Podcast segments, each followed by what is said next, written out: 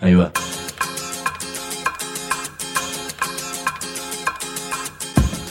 La Vaca es una colecta de recursos, es una cooperativa de trabajo, es una página web, un periódico mensual, una editorial, una cátedra, un bar. Es lo que necesitamos crear para ganarnos la vida y perdernos la obediencia de vida. La Vaca es comunicación, ida y vuelta. Ahí va. Decimos no te calles, decimos como se te cante, como te salga, como puedas. Decimos para que escuchen los que te dicen, vos no digas ni mu. Ahí va. La revista Mu ya está cumpliendo 14 años, con lo cual es un milagro editorial en estos tiempos y, una apuesta además a un estilo de periodismo, de trabajo y de vida que comparte mucha gente y que queremos ampliar. Por eso está abierta la suscripción a la versión papel o digital. Papel para recibirla en tu casa, digital para recibirla en tu teléfono o en tu computadora. No solo es una suscripción a una revista, para mí es un modo de pararse frente al presente y al futuro, un modo de compartir ideas, sentimientos y experiencias. Esto puedes hacerlo en www.lavaca.org. Ahí vas a ver que hay una chapita que dice suscribite. De Yapa te damos esto que no es un programa de radio. Hoy, por ejemplo, esto, que no es un programa de radio, es un espacio para que nos cuenten si la cocina puede ser un lugar de resistencia. Vamos a hablar sobre la diferencia entre lo que comemos y lo que nos hacen tragar. Unos enigmas a veces un poco indescifrables. ¿Qué comemos y por qué compramos esas cosas? ¿Qué efectos nos provocan? ¿Qué podemos hacer y cocinar para salir de esa trampa?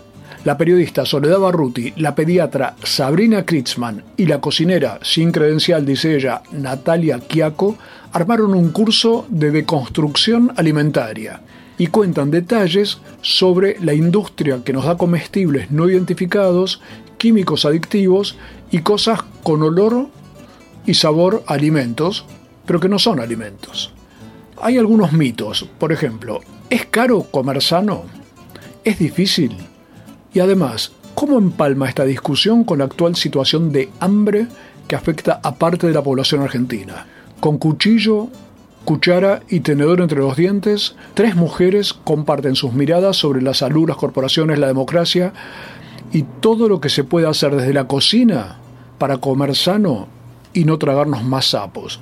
La receta para que esto empiece son dos palabras. Decimos. Hay comunicadores, periodistas, escribas, locutores, editorialistas, opinólogos, denunciadores, mobileros, columnistas, conductores, especialistas, interpretadores.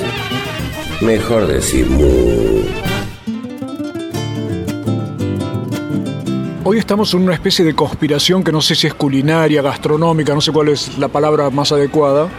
Pero entonces voy a ir presentando por orden. Primero, Soledad Barruti, escritora, periodista, la autora de Malcomidos y Mala Leche, colaboradora de Mu, con mucho, aunque ahora últimamente estás haciendo maternidad. Es la mamá de Dominica. Y Soledad, te quiero pedir que me presentes a las conspiradoras. Bueno, eh, las otras dos conspiradoras son Sabrina Crisman, que es médica pediatra y que eh, trabaja desde hace mucho tiempo desde un abordaje de la crianza respetuosa que incorpora la idea de los alimentos de verdad como parte de esa forma de criar. Eh, y con Natalia Kiako, que eh, es licenciada en letras, pero devino eh, también una, una persona que logra acercar a las personas a la comida de verdad de una manera muy sencilla, muy útil y muy rápida. ¿No? Como entrar en contacto con Nati es entrar en contacto con, ah, todos podemos hacer esto, no hace falta darle demasiada vuelta al asunto. Así que entre las tres logramos una, una trinidad de, eh, que, que, que da, da la posibilidad de invitar a las personas a una deconstrucción en donde se pueden plantear las cosas desde el punto de vista periodístico y bueno, cómo, cómo esto se nos metió encima, desde el punto de vista médico, ¿no? qué nos produce y desde las salidas más al alcance de la mano, desde la casa como lugar de resistencia. Claro, porque lo que estamos eh, conspirando es un curso, o un seminario, no sé cómo lo llaman ustedes, que ¿cómo se llama? Mm, este mm, encuentro, más que nada, se llama Desconstrucción Alimentaria como dice un poco Sole, es, em, consta de tres partes. Eh, en la primera, Sole cuenta muchos de los vericuetos industriales y, cómo llegan esas, esos productos a nuestra mesa, eh, por qué los estamos comprando, por qué los estamos consumiendo. Después vengo yo, eh, que soy médica, y hablo de cuál es la repercusión de esos productos en nuestra salud, qué son las, las enfermedades crónicas no transmisibles, que es algo muy importante en esta época, tanto en adultos como en niños. Eh, hablamos de eh, avances científicos, como por ejemplo el tema de la microbiota, que es una, una novedad y que es tan importante y tiene tanto que ver con la alimentación que tenemos, de la lactancia y otras cuestiones aclarame qué es lo de la microbiota, porque yo soy el burro en esta, en esta conspiración, así que me tenés que aclarar un poco los tantos. Bueno, la medicina va avanzando, la ciencia va avanzando y hoy por hoy no podemos dejar de hablar de salud sin hablar de microbiota. La microbiota, de alguna manera simple de explicarlo, son todos los microorganismos que también residen en nuestro cuerpo. De hecho, en una época se decía flora intestinal, ¿no es cierto? Bueno, ahora sabemos mucho más y sabemos que es mucho, es muy importante, eh, que tiene que ver con el aprendizaje, con los sentimientos, con la cognición, con la atención, con cómo nos sentimos, qué hacemos, con transmisores neuronales, con desarrollo, con obviamente cómo, eh, cómo elegimos los alimentos, eh, cómo los comportamos. Es un mundo fascinante, tiene que ver con qué genes se van a expresar en nosotros inclusive. Es un mundo fascinante, es un mundo de construcción, de conocimiento que, que va creciendo día a día y bueno, está bueno poder transmitirlo, está bueno empezar a, a buscar formas de cuidar esa microbiota, que predominen las bacterias buenas, entre comillas, porque por ello no hacen nada malo ni bueno, ¿no? buenas por encima de las que no son tan buenas. Em, tiene que ver con la lactancia, con la forma del nacimiento, con cosas que tienen que, eh, que haber mucha protección por parte de los profesionales y por parte del Estado. O sea que es como una mirada nueva, una perspectiva nueva sobre cómo es nuestro cuerpo en realidad, ¿no? Exactamente, la perspectiva nueva es un poco esto, el ser humano no es ser humano sin sus microorganismos. O sea, nosotros no podríamos vivir sin esta microbiota de la que estoy hablando. Entonces eh, eh, nos, pica el egoísmo un poco, ¿no? Como, bueno, uy, no somos tan importantes. Eh, como que si no tengo bacterias no puedo vivir. Perfecto, ahora me vas a tener que contar más de eso porque me apasiona el tema. Y Natalia, en tu caso, vos, por lo que me dices Soledad, sos la que pones bajas a tierra todo esto para ver entonces qué hacemos para que estas cosas y estos temas que nos, que nos pueden preocupar, transformarlos en un plato. Sí, lo bajo a la cocina un poco, ¿no? La, idea es eso, poder llevarlo a un lugar como muy concreto y muy cotidiano en el sentido en el cual todos nos alimentamos, entonces todos también tenemos que poder preparar nuestro alimento y que nos haga bien. Y que para que nos haga bien también nos tiene que dar placer. Un poco lo que estaba diciendo Sabri, que se, se jugaba en lo que ella decía, eh, se tiene que jugar en la cocina. Nos tiene que hacer bien y nos tiene que gustar la comida, si no, no es, no es alimento. Entonces, es buscar la forma de que eso se concrete, que también en un sentido es volver para atrás, ¿no? Eso originalmente era así, hay que volver a que sea así. O sea, más que el descubrimiento de algo excesivamente nuevo es también recuperar un poco la memoria. Totalmente, sí. Por supuesto que también uno aprende cosas nuevas y hay descubrimiento, sobre todo en lo, en lo individual eh, y en el interés personal, pero hay una forma, hay una parte que tiene que ver con recuperar un vínculo muy primario con el alimento y con la cocina y en eso también es que se ancla el, el hecho de que se llame deconstrucción el taller. La idea es desarmar algo que nos alejó de eso tan primario. Bien, ahora el curso eh, ustedes lo hacen aproximadamente una o dos horas cada charla. Yo no tengo semejante tiempo, pero les propongo un juego a ver cómo en dos minutos, por lo menos Soledad, me explicas lo central de lo que estás transmitiendo en esto, que vi que aparte genera tanto, tanto interés. Sí, tiene que ver con que las personas fuimos sustituyendo la comida por cosas comestibles. Las puedes comer, no te, van a, no te va a matar si te lo comes. Ahora, esa sustitución va generando una erosión en toda tu vida, en todo tu sistema sensorial, en, en tu cuerpo, eh, que puede terminar bastante mal. Y Pero a ver, ¿cómo es eso? Es que, ¿Cómo es que de golpe no como comida? Como... El otro día me enteré que me estoy comiendo una tarjeta de crédito por semana por la cantidad de microplásticos que, que me mastico sin saberlo, ¿no es cierto? Pero además de eso, que es algo propio de la contaminación actual, ¿qué cosas son las que comemos creyendo que son alimentos y no lo son? Bueno, eh, estamos comiendo, por ejemplo, vos tenés la idea en tu cabeza de un pan, ¿no? Vos, vos pensás pan, siempre se comió pan. Ahora el pan es un problema. ¿Por qué el pan es un problema? Bueno, porque en realidad el pan que te está vendiendo la góndola tiene una harina que sale de un grano que no es el grano que era antes y fue modificada en una masa nueva que dura en tu, en tu, en tu estante, en tu, en tu heladera, en donde vos quieras, de repente meses con una textura de espuma, con azúcar, con 15 ingredientes que vos jamás tendrías en tu alacena, que no podrías conseguir si quisieras tener, que hace que de repente el pan sea adictivo, problemático, súper azucarado, incluso el que es salado, que tenga colorantes, que tenga texturizantes. Eso es sustituir un alimento por un producto que es muy bueno para vender y muy malo para comer y que comerlo a repetición, como está pasando a las personas que en realidad van al supermercado en busca de sus alimentos, una pésima idea, muy mala idea ir al supermercado a buscar la comida, la gente va y busca la, la comida ahí y se llena de sustitutos. Y ahí suenan todas las alarmas con eso. estamos en un estudio a cielo abierto, así que van vamos a escuchar ruidos cada tanto, pero estamos en un lugar muy cómodo donde charlar de esta cuestión. Donde Soledad, me hablas de los alimentos y qué otros eh, elementos planteas en tu charla. Esta, idea de que la, la, comida basura viene envuelta en basura, esto que vos decías de la tarjeta de crédito que nos comemos todos los días en forma de microplástico, es cierto. Es absurdo pensar que algo que uno va a comer durante realmente nada, 10 minutos, media hora, va a durar en la tierra su envase y su envoltorio 400 años. Y eso no es algo que, no sé, un yogurcito, ¿no? Ese, plástico del yogurcito. El yogurcito es un problema, pero al mismo tiempo ese plástico es un problema. No hay nada que te esté haciendo bien de, de, eso, ¿no? Lo que ocurre en el campo, digo, el paisaje que refleja ese yogurcito es un paisaje del infierno. Entonces, pensar todo esto y mirarlo de cerca genera inevitablemente una, una, ruptura con ese mundo que normalizamos. Nosotros tomamos por normal cosas que no lo son todo el tiempo. Entonces, desnaturalizar eso sirve mucho. En nuestros talleres lo que pasa es que viene mucha gente que un poco se dio cuenta de eso y se siente un extraterrestre. Y de repente se da cuenta que no, que tiene una explicación, que esto no es normal, que comer estas cosas no está bueno y que en realidad lo mejor que podemos hacer es crear la suficiente cantidad de información como para replicarla afuera y transformar a la sociedad a través de esa información y no aislarnos y decir, ah, nosotros somos los bichos raros que estamos viendo eh, que hay acá un problema. Entonces, por eso me parece que es tan importante la información, compartirla, divulgarla. Las tres trabajamos muy arduamente en, no sé, en redes sociales, en distintos lugares, divulgando este tipo de cosas. Y eso me parece que es algo hermoso y que habla de una, de una sinergia de, tres. Estamos hablando sobre cómo la cocina puede ser también un lugar de resistencia, estamos hablando también sobre la memoria, la creatividad, y ya volvemos porque Soledad Barruti, Sabrina Kritzman y Natalia Chiaco nos van a contar algo que me hizo pensar y aprender mucho. Cómo pensar nuestro propio cuerpo como un ecosistema. Y además tenemos algo que charlar sobre las legumbres. Decimu. www.lavaca.org. Decimu.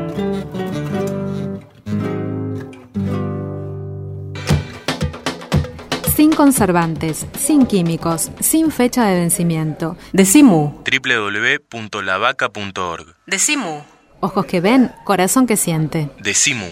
Si trabajas en el Estado, municipal, provincial o nacional, sabe que tenés dónde informarte. www.eltrabajadordelestado.org El sitio web de la Asociación Trabajadores del Estado.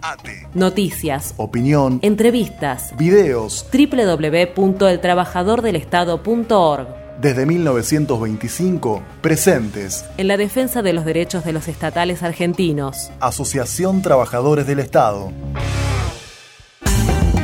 La Vaca Editora. Nuestros libros tienen orejas y corazón. Escuchan y laten. La Vaca Editora. www.lavaca.org. Una red de pensamiento libre que financias vos. La Vaca Editora. Encontralos en las librerías amigas o en www.lavaca.org. Decimu. www.lavaca.org. Decimu. Decimu. Decimu.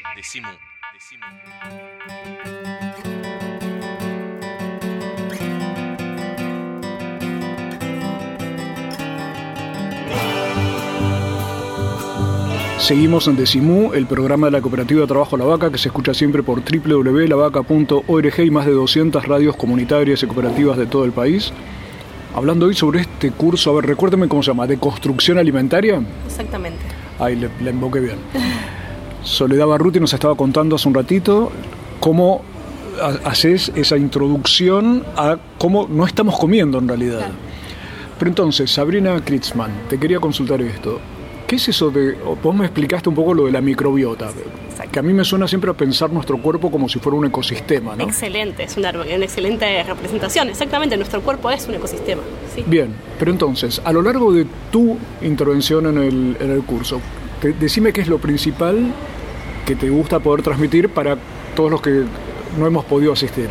A mí me encanta hablar del desarrollo de esa microbiota, cómo se va eh, generando en un niño. La microbiota empieza a desarrollarse en el útero materno, tiene que ver con la microbiota materna, tiene que ver con la microbiota que tenía esa persona gestante antes de la gestación inclusive. Em, cómo la lactancia interfiere eh, favorablemente en el desarrollo de esa microbiota, cómo la importancia del nacimiento, la importancia de priorizar, si es posible, bajo criterios médicos, un, parto vaginal por encima de una cesárea, por ejemplo, y después de la importancia de, desde el inicio de la alimentación, tanto de, de la persona gestante como de ese niño, eh, poder transmitir que los niños, no hay comida para niños y comida para adultos, sino que hay alimentos reales para todos. Hay toda una cultura de eh, cosas para bebés o comidas para, para niños, eh, el menú infantil, el restaurantes, La leche de fórmula. las leches, sí, eh, lo- lo- los eh, brebajes o, o yogures para chicos o cereales para niños y, mm, y no, no, los niños, o sea, lo mejor que pueden hacer para su microbiota, para su crecimiento, que dijimos que la microbiota tiene injerencia en su desarrollo, obviamente, es eh, comer comida real. Estamos tan como alejados de esa idea que como la gente sí pregunta, como, pero un chico puede comer eh, como alimentos reales, puede comer legumbres, puede comer cereales, puede, tiene, claro que puede. O sea, puede y es lo que le va a hacer bien. Cosas simples, ¿no? Como después Nati cuenta un poco, cosas simples, ¿no? De entrevesarse. Eh, sino como el alimento eh, como es, sin, sin otros procesos que lo meten en una bolsa, lo llenan de plástico, le agregan colorantes, le agregan conservantes. Claro, ahora, en esta conspiración de la que estamos hablando, culinaria, gastronómica o de, de construcción alimentaria, Soledad decía que, el- uno, que uno de los temas que vos tocás, y por eso te quiero preguntar, es los efectos que tiene no estar comiendo alimentos verdaderos, comida verdadera, con respecto a la salud. Exactamente. Eh, nosotros, en nuestra cultura, nos convoca la comida. Nosotros nos juntamos a comer. Es una cosa feliz que nos hace. Tiene mucho que ver con nuestras raíces de familias, muchas migrantes o, o que en algún momento sufrieron hambre. Entonces, la comida es algo fantástico. Y eso estuvo muy bien y está muy bien. Estuvo muy bien muchos años. El problema es que en un momento cambiamos los alimentos que consumimos. Dejamos de comer un guiso o de algo casero y empezamos a comprar eh, cosas en paquetes, claramente. Y se empezaron a ver en todos los países del mundo, no, ni, ni en los más ricos ni los más pobres, en todos, una epidemia de lo que llamamos enfermedades crónicas no transmisibles. ¿Qué son esas enfermedades? La hipertensión, la diabetes, eh, los problemas eh, bucodentales. Hoy vemos niños con bocas destruidas a los 2-3 años de vida. ¿Y eh, cómo puede ser si son dientes de leche? Bueno, tienen que ver con lo que comen. O sea, tienen claramente con lo que están comiendo. Eh, hay mucha bibliografía sobre el tema. La Organización Panamericana de la Salud eh, ha sacado bibliografía muy clara sobre el tema, que se puede buscar abiertamente en la web. La Asociación Española de Pediatría también. Y es como transmitir un poco todas estas eh, actualizaciones, eh, que no es que lo diga uno, sino que hay un respaldo científico atrás de todo esto y que es importante como cambiar lo que estamos dando a los chicos. Te pregunto, y te pregunto Soledad también, alguien me decía la vez pasada, me hablaba de los niños PAMI, que recorría colegios de distintos lugares del país y veía niños PAMI en el sentido chiquitos, como vos decías, con enfermedades de lo que uno supone que son mayores o viejos. Sí, sí. ¿Eso puede ser por la alimentación? Por supuesto, hay una relación directa con la alimentación, con la forma de vida también, pero con la alimentación sobre todo.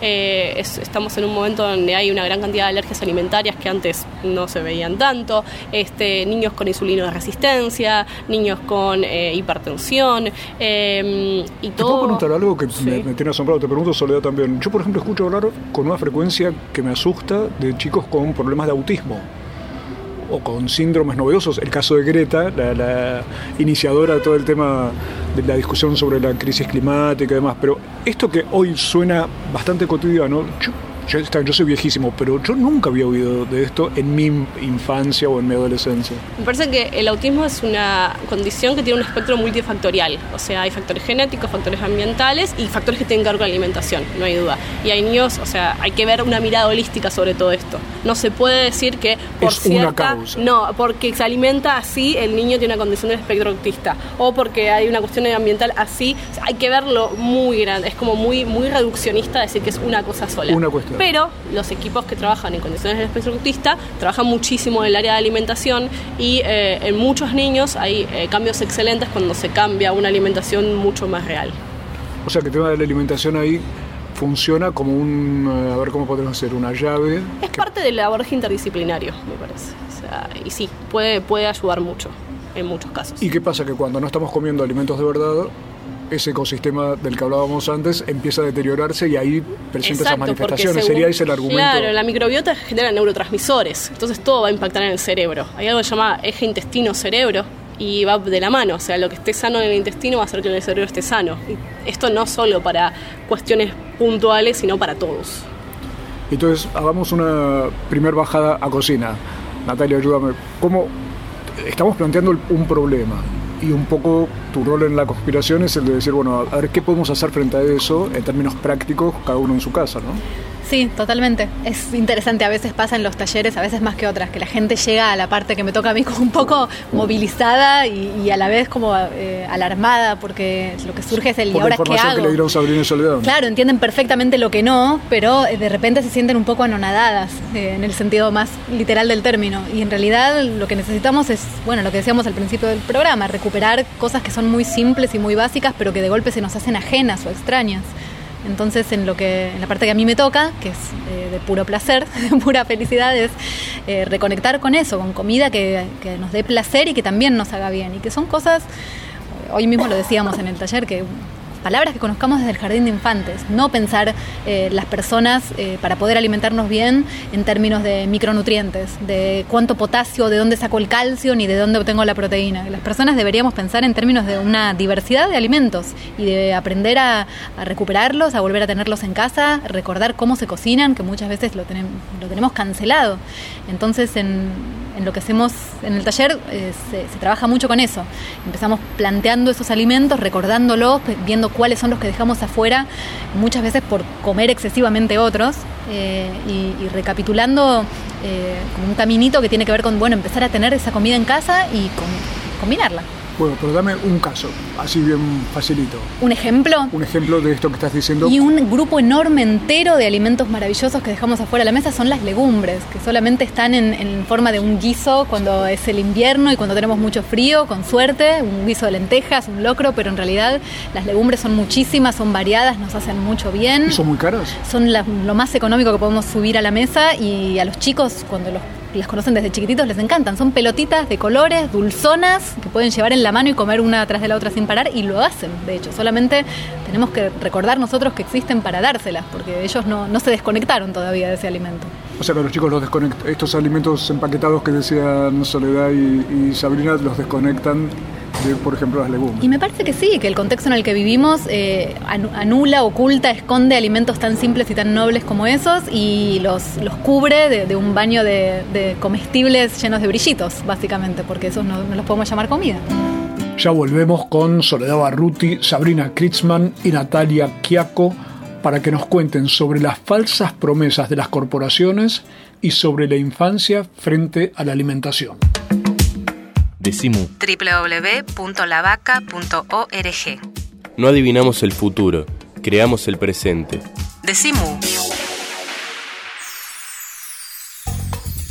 El Sindicato de los Trabajadores de las Telecomunicaciones, pluralista, democrático y combativo. Nuestra página web www.foetrabsas.org.ar. Si sos telefónico, sos de Foetra.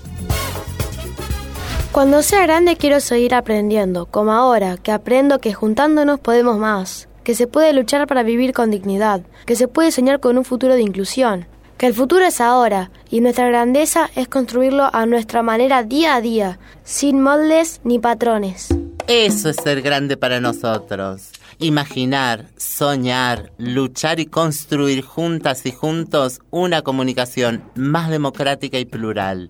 Ley de fomento a las revistas culturales e independientes de Argentina. Más comunicación, más democracia. www.revistasculturales.org. Decimu. Decimu. Si no estás bien de la cabeza, sumate www.lavaca.org. Decimu. www.lavaca.org. Decimu.